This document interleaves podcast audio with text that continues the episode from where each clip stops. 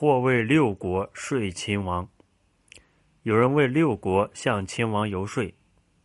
土地虽然广大，却不足以维持安宁；人口虽然众多，却不足以维持强盛。假如土地广而安宁，人多而强盛，那么桀纣的后代将延续到如今。以前赵国曾经也强大过。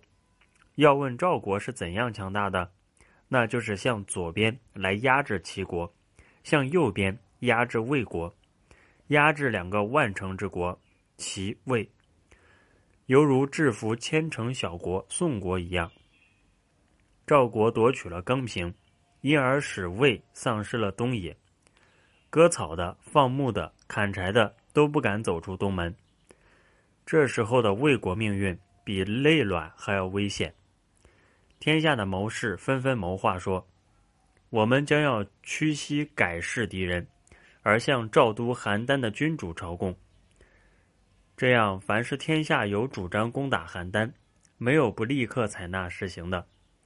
魏国终于攻陷了邯郸，收兵回国后，在冯泽与诸侯会盟，魏王坐上下车而自称为王，一朝之间就成为天子，天下诸侯都服从。然而齐太公听了之后，就兴兵伐魏，把魏国土地划分为二，以致使魏面临灭亡命运。魏惠王亲自拿着礼品献上玉璧，请求当陈侯的臣子。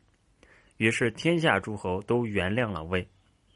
然而楚威王听到齐国压服了魏国以后，竟然寝食不安，最后终于率领天下人民和齐将申父在泗水之畔开战，结果大破申父之军。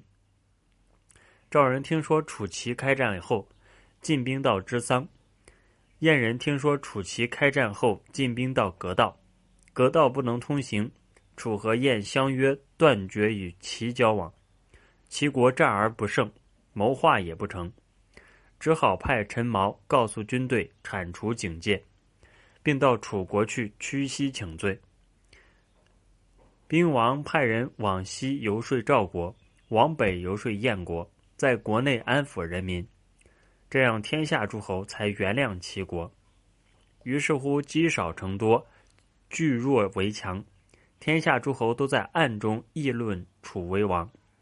我并不认为楚威王是由于政治败坏、政策紊乱才弄到这个地步。楚本来强大，但是因为过于逞强，所以天下诸侯都愿意讨伐楚国。